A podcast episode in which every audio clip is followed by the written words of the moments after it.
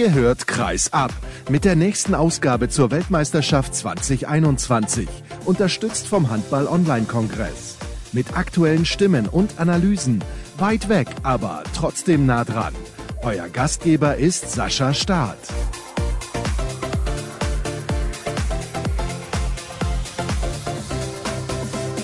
Die nächste Sendung steht auf dem Programm. Hallo und herzlich willkommen bei der WM Flash Zone von Kreisab. Schön, dass ihr eingeschaltet habt und für alle Hörer natürlich auch herzlich willkommen und schön, dass ihr mit dabei seid bei der nächsten Ausgabe Nummer 12. Wenn ich mich nicht verzählt habe, müsste es eigentlich sein, denn gestern ist Nummer 11 online gegangen. Am Abend mit Christoph Dach zum Spiel der deutschen Mannschaft. Tagsüber gab es die Schalte nach Kairo zu Matthias Andersson und heute begrüße ich jemanden, dessen Gesicht werdet ihr wahrscheinlich nicht kennen. Die Stimme habt ihr aber häufiger schon mal gehört. Unter anderem bei der Zone bei Euro Eurosport und während der Weltmeisterschaft eigentlich jeden Tag bei Sport Deutschland TV. Er heißt Mike Thiele und ist aus Gummersbach zugeschaltet. Hallo Mike, ich grüße dich. Hallo Sascha, servus, guten Morgen. Du sitzt da in deinem Keller, da steht aber auch nicht Gerümpel. ja, das ist mein Büro, in Anführungsstrichen. Hier steht tatsächlich viel rum, aber das sind alles alte Kartons, das passt schon. Sehr gut. Wir sprechen natürlich über neue Dinge, nämlich das, was gestern und vielleicht auch heute dann noch bei der Handball-Weltmeisterschaft passiert ist, beziehungsweise passieren wird.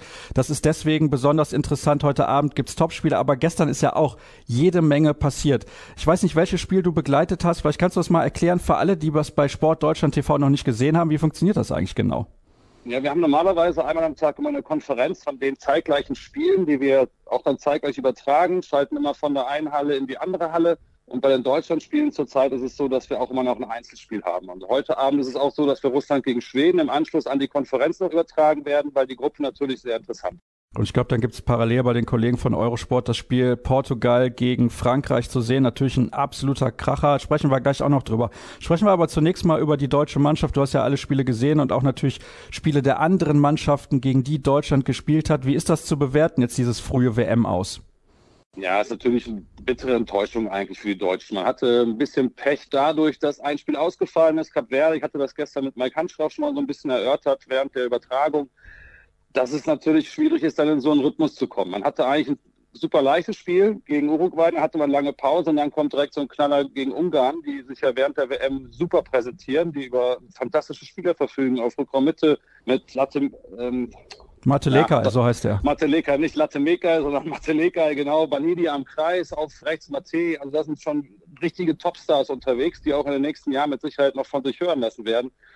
Aber die Deutschen kamen da nicht so in den Rhythmus. Und dann so eine doofe Niederlage gegen Ungarn, die ja wirklich vermeidbar gewesen wäre. Klar, war mal so ein Kopf-an-Kopf-Rennen, aber man hatte immer die Möglichkeit, auch mal in Führung zu gehen oder wirklich das Spiel für sich entscheiden. Dann waren einige ja, Würfe von sechs Metern, die dann nicht ins Tor gefunden haben.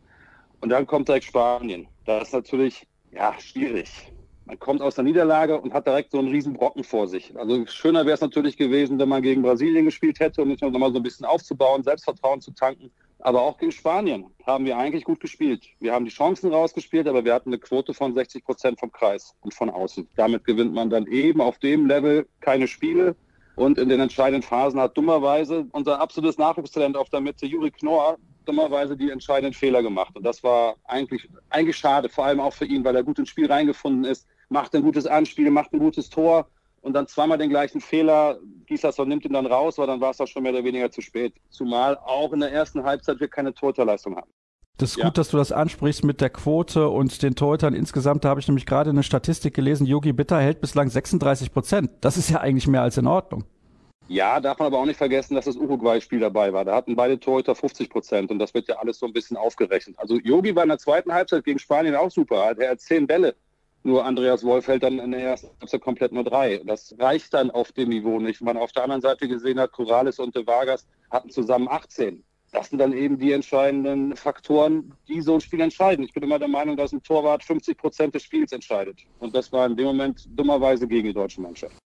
Ich weiß jetzt nicht, wer es gesagt hat gestern im Nachgang in einem der Interviews, aber eigentlich sprechen alle davon, dass der deutsche Angriff deutlich besser funktioniert als bei den letzten Turnieren. Das Problem ist die Defensive, dass man da nicht die Lösung findet. Das hat man in dem Ungarn-Spiel gesehen gegen diese Achse Leka Banhin, die hat überhaupt nicht funktioniert und der bald 40-jährige Entre Rios, der hat auch die deutsche Abwehr relativ nass gemacht. Warum ist das so schwer? Liegt das alleine nur daran, dass die nicht gut genug sind oder dass die nicht oft genug miteinander gespielt haben auf diesem Niveau? Ich glaube, das ist eine Mischung von beidem. Also zum einen hat man hier eine Mannschaft, die eins ersten Spiele in der Formation, auch gerade in der Abwehr, die ja enorm wichtig ist, gegen Österreich zusammengespielt haben. Da reden wir über drei Spiele, die sie zur Vorbereitung auf das Ungarn-Spiel hatten. Wenn wir normalerweise unseren normalen Innenblock nehmen mit Lemke, Winczek, Pekeler, die kennen sich seit zehn Jahren. Pekeler und Winnie spielen in Kiel zusammen. Das ist schon eine andere Qualität, die dann eben auch steht. Und zum anderen muss man, klingt schon ein bisschen hart, wenn man sagt, Firnhaber hat noch nicht so die internationale Klasse. Das sehe ich aber auch so. Wenn er wirklich so gut wäre und diese internationale Klasse hätte, hätte sich auch in, Kiel durchgesetzt. In Erlangen spielt er eine super Saison. Er macht das auch ordentlich während der Weltmeisterschaft. Kriegt aber dreimal zwei Minuten Strafen gegen Ungarn und auch gegen Spanien, die auch da vielleicht vermeidbar gewesen wären. Sei es mal drum, ob die Schiedsrichter das vielleicht entschieden hätten müssen oder eben nicht. Das war ja auch so ein bisschen strittig. Ich sag mal, gerade im Spiel gegen Spanien, die zweite und dritte zwei Minuten gegen Firnhaber war eigentlich nichts. Aber auch clever gemacht von den Spaniern, sich da in dem richtigen Moment fallen zu lassen, die zwei Minuten Strafe zu ziehen. Und da fehlt vielleicht so ein bisschen die Reputation, auch bei den Schiedsrichtern. Moros, ja, werkelt da hinten rum wie ein Holzfäller und räumt den einen oder anderen ab, kriegt aber nur eine einzige progressive Bestrafung. Und auf der deutschen Seite ist es dann eben genau andersrum. Das ist auch so ein kleiner Faktor. Ich glaube, das ist wirklich eine Mischung von beiden. Es fehlt die Erfahrung, es fehlt das Zusammenspiel und es fehlt natürlich auch der internationale Wettbewerb, den diese Spieler im Moment nicht haben. Und es gab keine, beziehungsweise kaum Vorbereitungszeit. Ich glaube, das ist auch noch ein großes Problem. Und Alfred Gislason hatte gar keine Möglichkeit, mit dieser Mannschaft wirklich richtig zu arbeiten. Also es wurden ja seine ersten Lehrgänge abgesagt. Ich erinnere mich, da gab es ein Länderspiel. Eigentlich hätte das in Magdeburg stattfinden sollen gegen die Niederlande. Da sind die Niederlande dann wieder abgereist. Das war gerade zu Beginn der Pandemie. Und dann gab es natürlich diese unsäglichen EM-Qualifikationsspiele damals im Herbst. Und dann gab es jetzt noch zwei Spiele gegen Österreich. Österreich, da sagt man auch, die haben momentan einfach nicht die Fähigkeiten, weil ihnen Nikola Bielik fehlt. Es fehlt ja auch noch Bosovic auf der anderen Rückraumseite. Also da fehlen zwei von drei standesgemäßen Rückraumspielern. Da haben alle aber gesagt, oh, super Spiel. Da stand es, glaube ich, nach ein paar Minuten irgendwie 11-1 in diesem EM-Quali-Spiel gegen Österreich. Aber da sieht man, das war im Endeffekt nichts wert, weil sie auch die Physis nicht haben. Sie haben einfach nicht die Qualität wie jetzt beispielsweise die Ungarn und Spanien. Kommen wir ein bisschen weg von der deutschen Mannschaft. Nee, beziehungsweise Du hast ja vielleicht das Interview dann gestern gar nicht gesehen, was Uwe Gensheimer bei den Kollegen des ZDF gesehen hat. Da hat er da ein bisschen davon gesprochen, dass da bei der Kritik an seiner Person teilweise Neid und Missgunst vielleicht eine Rolle spielen, weil er bei den Rhein-Neckar-Löwen spielt. Das fand ich und das fand auch der Experte Christoph Dach gestern im Podcast relativ vage. Was sind das denn für Aussagen von Uwe Gensheimer? Ja, ich habe es tatsächlich nicht live gehört. Ich habe es nachher nachgelesen im Netz. Ich finde die Aussage sehr schwierig, zumal das auch greift damit ja quasi seine Mannschaftskollegen an, mit denen er gerade bei der Weltmeisterschaft ist. Nach dem Motto, die spielen nicht mit mir, weil ich im falschen Team bin. Das kann ich mir so überhaupt nicht vorstellen. Er hat vielleicht das Pech, dass er auf Rückraum links nicht unbedingt den spielstarken Anspieler hat, wie es auf der anderen Seite Häfner ist, der direkt aus immer sehr, sehr oft freispielt, sondern er hat mit Julius Kühn jemanden, der natürlich eher für seine Wurfgewalt bekannt ist und nicht unbedingt für die perfekten Anspiele nach links. Aber das jetzt an der Vereinszugehörigkeit festzumachen, solche Aussagen sollte man sich als Kapitän vielleicht verkneifen. Glaubst du, da wird in den nächsten Wochen noch eine Diskussion aufkeimen, ob er in der Funktion der Richtige ist?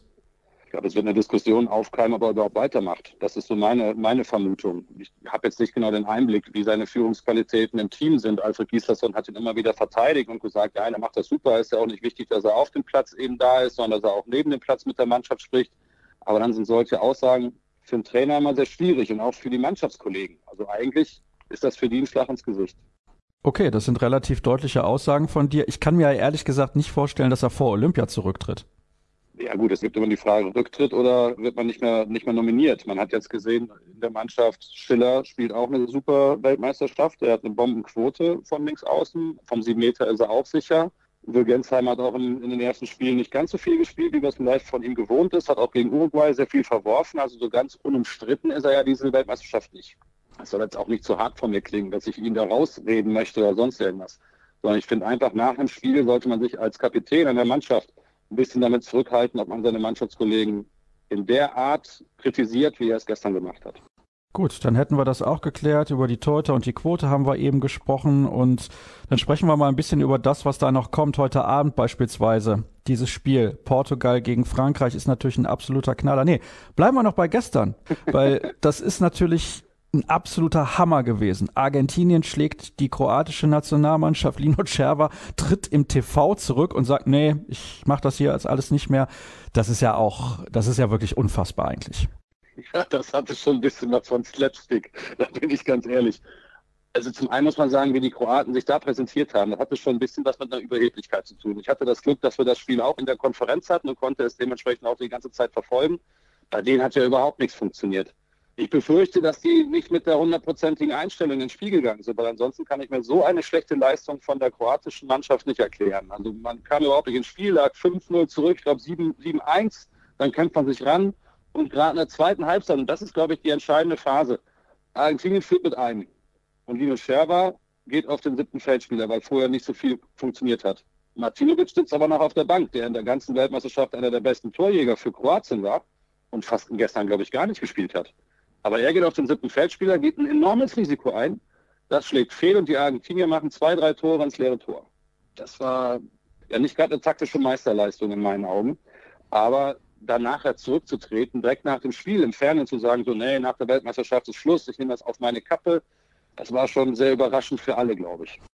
Die Frage ist natürlich, wer wird da jetzt der nächste Trainer? Lino Cerva hat einige Erfolge in der Vergangenheit aufzuweisen mit dieser Nationalmannschaft, gar keine Frage. Und das geht ja dann natürlich auch mit auf seine Kappe. Also man gewinnt zusammen mit der Mannschaft, man gewinnt zusammen auch mit dem Trainer. Und es ist nie nur eine Partei schuld. Aber was ich so ein bisschen gehört habe, die Mannschaft hatte auch keine Lust mehr auf ihn. Das ist natürlich dann gerade bei einer Weltmeisterschaft vielleicht der falsche Zeitpunkt, an allen zu zeigen, dass man eben keine Lust mehr auf den Trainer hat.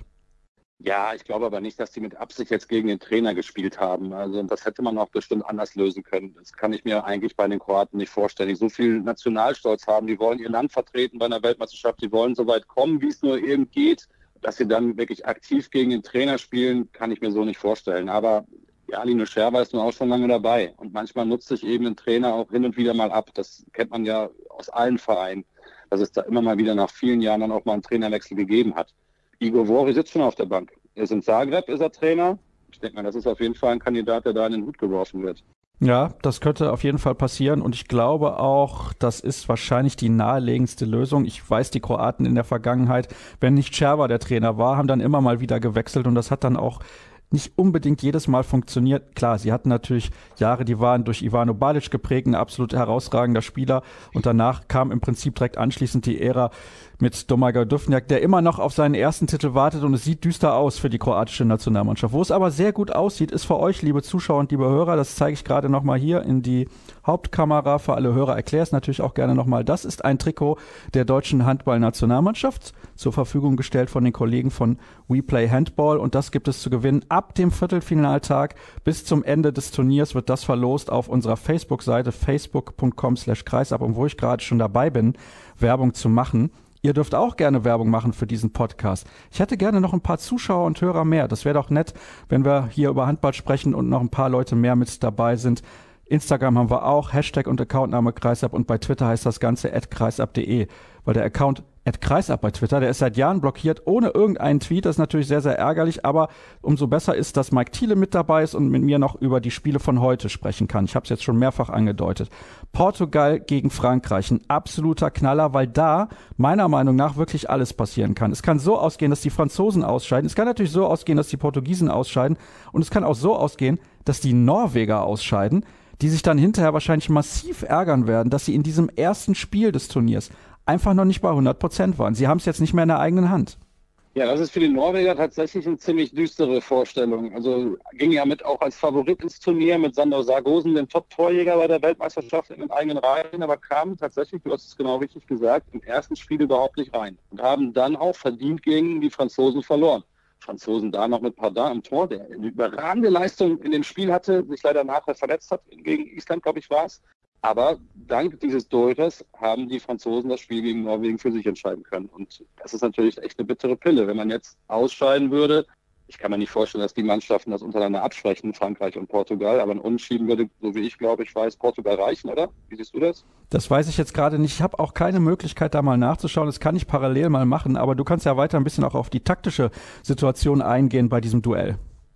Ja, also Frankreich hat sich während der WM sehr, sehr gut präsentiert. Die natürlich auf allen Positionen sind sie doppelt gut besetzt mit Kenny Mahé auf der Mitte, der eine fantastische WM spielt. Hat rechts, die Kamem kommt immer so ein bisschen besser ins Turnier, hat ein bisschen Anfangsschwierigkeiten, würde ich es mal nennen, und haben natürlich einen, einen fantastischen Kreisläufer, das darf man nicht vergessen. Und in der Abwehr spielen sie äußerst variabel. Sie können die Defensive 6-0 spielen, die sie während der WM oft machen, aber mit frühem Kontakt auf neun oder eben zehn Metern. Aber auch Portugal darf man nicht unterschätzen. Die haben während dieser Weltmeisterschaft auch fantastische Leistungen gezeigt und zeigen da auch genau den Trend, der sich in den letzten Jahren schon so ein bisschen angedeutet hat. Ich meine, die machen seit fünf Jahren oder sechs Jahren sind sie so ein bisschen auch im Jugend-Junioren-Bereich immer wieder wir aufhorchen lassen und waren ja auch Jugend- und Junioren-Weltmeister, ich meine 2019. Und darauf bauen die jetzt natürlich auf. Und die haben eine sehr gute Mischung in der portugiesischen Mannschaft, haben ein paar überragende Spieler auch da drin, die auch im Team, im Kollektiv sehr, sehr gut zusammen agieren und da jeden Gegner in meinen Augen auch schlagen können bei dieser Weltmeisterschaft. Um das nochmal hier zu korrigieren. Also den Portugiesen reicht ein Unentschieden nicht, weil die Franzosen okay. ja schon zwei Punkte mehr auf dem Konto haben. Hätten sie am Ende genauso viele wie Frankreich, würden sie einen direkten Vergleich gewinnen. Es gibt ja dann auch noch einen Dreiervergleich sehr wahrscheinlich, denn wir gehen jetzt mal davon aus, dass die Norweger gegen Island gewinnen. Alles andere wäre wirklich eine Überraschung. Aber bei diesem Turnier haben wir schon viele Überraschungen gesehen, denn mit diesem Sieg von Argentinien gegen Kroatien hätte keiner gerechnet. Die Kroaten sowieso haben ja auch schon dieses Auftakt unentschieden gehabt gegen die Japaner. Japan. Auch das ist natürlich ein Ergebnis gewesen, hat keiner mit gerechnet. Und jetzt schaue ich mir da nochmal genauer die Tabelle an. Also aktuell Frankreich acht Punkte, denen reicht, wie gesagt, ein Unentschieden. Norwegen sechs und Portugal sechs. Gewinnen die Portugiesen dann sind sie durch, ja, weil sie dann in diesem Dreiervergleich nicht mehr auf dem letzten Platz landen können. Also so sieht's dann aus. Und dann haben wir natürlich noch die andere Gruppe mit Ägypten, Schweden, Russland, Slowenien, Weißrussland und den Mazedoniern. Das ist auch eine enge Kiste. Da sind ja dann auch heute sehr, sehr interessante Spiele. Slowenien gegen Ägypten. Da wird ja im Prinzip im direkten Duell entschieden, wer weiterkommt. Ja, nicht nur in dem Spiel, sondern auch Schweden gegen Russland. Also die haben ja das ist eine fantastische Konstellation, weil alle, weil jede Mannschaft eigentlich gewinnen muss, um weiterzukommen. Also da gibt es keine Taktieren oder ich gucke mal, ob ich nicht vielleicht meine Spieler ein bisschen schonen kann, sondern das sind genau die Duelle, die wir uns ja während einer Weltmeisterschaft auch immer wieder wünschen, dass es da mal richtig zur Sache geht. Zu Island, die darf man auch nicht unterschätzen. Man hat gesehen gegen Frankreich, die waren auch knapp davor, die Franzosen zu schlagen. Die haben in der zweiten Halbzeit auch schon vorne gelegen, hatten ganz kurz vor Schluss auch eine dode zwei Minuten Strafe, weswegen sie dieses Spiel nicht gewinnen konnten. Deswegen, das ist auch noch nicht so 100% entschieden. Da können die Norweger auch nicht mit dem zweiten Gang fahren, sondern das ist mit Sicherheit auch ein Spiel, wo es richtig zur Sache gehen wird. Darauf freue ich mich schon. Aber Frankreich gegen Portugal ist mit Sicherheit das Spiel, da wird sich einiges entscheiden. Wie läuft das denn heute Abend dann? Gibt es dann alles in der Konferenz bei Sport Deutschland TV? Also wir haben Russland-Schweden haben wir als Einzelspiel ab 2030 und um 18 Uhr haben wir zwei Spiele in der Konferenz und ein Spiel wird noch auch als Einzelspiel übertragen. Slowenien gegen Ägypten, lass uns mal auf das Spiel im Speziellen schauen. Das ist eine Partie, das ist ganz schwierig. Die Slowenen kommen ja so langsam, aber sicher in Schwung, haben unentschieden gespielt jetzt zuletzt gegen die Schweden. Die Ägypter spielen aber meiner Meinung nach von Spiel zu Spiel auch deutlich besser, haben jetzt zuletzt klar gegen Weißrussland gewonnen. Ich weiß nicht, also diese Partie, das ist wirklich, ja, ist genau wie Russland gegen Schweden eigentlich 50-50. Auch da bei Russland hätte keiner damit gerechnet, dass sie zu diesem Zeitpunkt des Turniers noch eine Chance haben, ins Viertelfinale zu kommen. ist zumindest meine Meinung. Bei Slowenien gegen Ägypten, da konnte man das eigentlich so erwarten, dass diese beiden wahrscheinlich im letzten Spiel diesen Platz ausspielen werden. Die Ägypter deutlich physischer. Das ist auf jeden Fall klar. Die Slowenen klein und wendig. Wen siehst du im Vorteil? Das ist wirklich schwierig. Das ist tatsächlich so ein Spiel, da entscheidet die absolute Tagesform. Wie komme ich ins Spiel? Wie gut sind die Torhüter auch heute wieder? Die Slowenen, du hast absolut richtig gemerkt, die kamen nicht so richtig ins Turnier, haben sich aber wirklich von Spiel zu Spiel auch gesteigert. Und gegen Schweden muss man auch erstmal unentschieden spielen. Das ist auch eine Top-Mannschaft, die zwar ja, nicht über die ganz großen Namen verfügen, aber Gottfriedson ist schon ein bisschen bekannt. Aber da muss man auch erstmal Unentschieden schaffen. Ich glaube, jetzt die Spiele, die sind unglaublich interessant und das ist das, weswegen man so eine WM auch gucken sollte. Und dann haben wir eben noch Russland gegen Schweden, dieses zweite Spiel. Also du musst dich natürlich jetzt festlegen bei Slowenien gegen Ägypten. Du hast ja gesagt, ja, unentschieden, beziehungsweise deine Aussage ist ja mehr oder weniger unentschieden, kann man eh nicht planen. Von daher, also so habe ich das jetzt mal interpretiert, deine Aussage. Slowenien ja. oder Ägypten? Also ich würde tatsächlich auf Slowenien tippen. Auch wenn Ägypten hier einen kleinen Heimvorteil hat, wie du auch schon sagtest, enorm physisch sind mit der hier auf Rückraum rechts haben, sind wahnsinns Linkshänder, der ja nur auch in der Champions League ab und zu schon mal zum Einsatz kommt. Nee, trotzdem, ich klicke mich fest, Slowenien wird es schaffen. Und dann haben wir noch Russland gegen Schweden. Die Russen, also das war vor dem Turnier eine Mannschaft, da haben viele gesagt, ja, die kommen weiter in ihrer Gruppe, aber auch das könnte schwer werden, weil das war ja die Gruppe mit den Tschechen, wenn ich es richtig in Erinnerung habe. Ja. Und da ist natürlich das Problem gewesen, dass die Tschechen vielleicht sogar stärker eingeschätzt wurden als die Russen. Die Russen sowieso relativ schwer einzuordnen gewesen vor dem Turnier. Jetzt haben sie tatsächlich diese letzte Chance. Ich muss sagen, aufgrund der Abwehr mit Max Dari da im Mittelblock sehe ich die Schweden vorne. Du auch? Ähnlich wie bei Ägypten gegen Slowenien wird das hier ein unglaubliches Kopf an Kopf drin. Wenn du die Abwehr schon ansprichst, da stehen bei den Russen auch echt ein paar Schränke hinten drin auf sechs Metern, die da ordentlich zupacken können. Die haben auf Rückraum links einen Wahnsinns, Wahnsinnswerfer. Also der hat auch schon während der Weltmeisterschaft gezeigt, dass er zu Recht auch da in der Nationalmannschaft spielt. Da, oh, das ist wirklich schwer, sich da festzulegen. Den Namen, den du suchst, Kolotorov oder so. Kosorolov. Also das ja, genau, das ist ein ganz, ganz schwieriger Name, deswegen versuche ich das immer zu vermeiden. Ist gar kein Problem. Jetzt wissen wir's. Ich habe es auch wahrscheinlich falsch gesagt, aber ich meine, er heißt eigentlich Kosorotov. Genau, das ist ein T. Das L ist natürlich falsch gewesen von mir.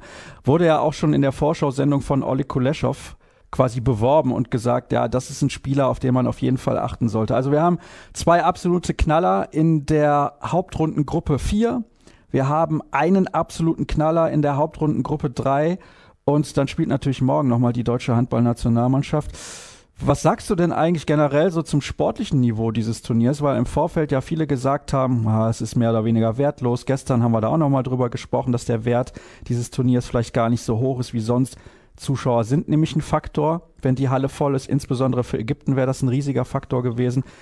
Einige Spieler haben abgesagt, allerdings hauptsächlich ja nur bei den Deutschen und ein paar bei den Schweden. Bei allen anderen Mannschaften sind die Spieler, die fit sind, mit dabei. Also welchen sportlichen Wert hat das Turnier? Ich finde schon, dass der sportliche Wert ähnlich gut ist wie bei den anderen Weltmeisterschaften. Natürlich fehlt so ein bisschen die Unterstützung von den Rängen, es fehlt auch vielleicht so ein bisschen die Atmosphäre, aber hier spielen die besten Handballer der Welt gegeneinander und das ist tatsächlich auch so. Natürlich gibt es auch hier immer wieder die Diskussion von Anfang an, wir haben 32 Mannschaften, davon sind so um die zwölf dabei, die da eigentlich nicht wirklich hingehören. Das haben wir beim Fußball doch auch, oder welche anderen Sportler, da qualifizieren sich auch manchmal Mannschaften für eine Weltmeisterschaft, die eigentlich schlechter sind als die anderen. Uruguay, Chile zum Beispiel, Österreich, die vielleicht immer so ein bisschen in der zweiten Reihe stehen, aber auch für so Länder wie Kongo oder, oder gerade auch Chile, wo der Handball nicht so einen großen Stellenwert hat, ist es doch super, sich auch mal zu präsentieren. Und für die Spieler, man hat das gesehen, wie die Kongolesen getanzt haben nach, nach, dem, nach dem ersten WM-Erfolg, für die ist das ein enormes Event. Und das sollte man auch nicht unterschätzen, dass es auch für die Länder und für die weitere Handballentwicklung in den einzelnen Ländern enorm wichtig ist, auch vielleicht mal an einer Weltmeisterschaft teilzunehmen und nicht immer nur auf dem Kontinent zu spielen. Daher glaube ich, Verletzungen gab es sonst auch immer bei Weltmeisterschaften. Man hatte nie die beste Mannschaft zur Verfügung. Das kennen wir aus dem Handball seit Jahren. Rasmus Lauge fehlt auch bei der Weltmeisterschaft, der sich bei der Champions League mit einem Kreuzbandriss verletzt hat. Das sind natürlich auch noch Topspieler, aber das, das ist dann halt so. Aber nichtsdestotrotz, das Niveau bei der Weltmeisterschaft ist hoch, wirklich hoch. Weißt du, welche Mannschaft so heimlich still und leise jetzt ins Viertelfinale kommt und hinten raus wahrscheinlich nochmal richtig Gas gibt? nee. Dänemark. Weil ja, keiner, also ja, pass auf, ich sag dir, ich sag dir warum. Die gewinnen einfach jetzt hier locker flockig ihre Spiele bislang.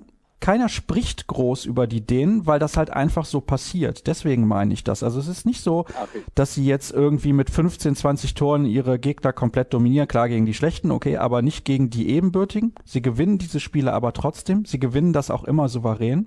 Und sie haben mit Gistel oder Gitzel, ich verwechsel das immer. Gistel. Super Halbrechten. Ja, sie haben einen sehr Bin guten großer, Halbrechten, großer Fan von geworden. der sein erstes Turnier spielt. Vor dem Turnier waren wir uns nicht sicher, was können sie auf Halbrechts anbieten. Das war jahrelang eine Problemposition der dänischen Handballnationalmannschaft. Sie spielen dieses Turnier ohne Rasmus Lauge. Jetzt kommt noch ein Emil Jakobsen auf Linksaußen mit dazu. Im ersten Spiel 12 von 14. Also da muss man schon sagen, keiner hat Dänemark, sagen wir mal, so im Auge gehabt und nicht falsch verstehen. Ich meine nicht, dass man nicht damit gerechnet hat, dass sie diese Leistung bringen können, aber irgendwie haben alle gesagt, oh, die Spanier, die Kroaten, die Norweger natürlich.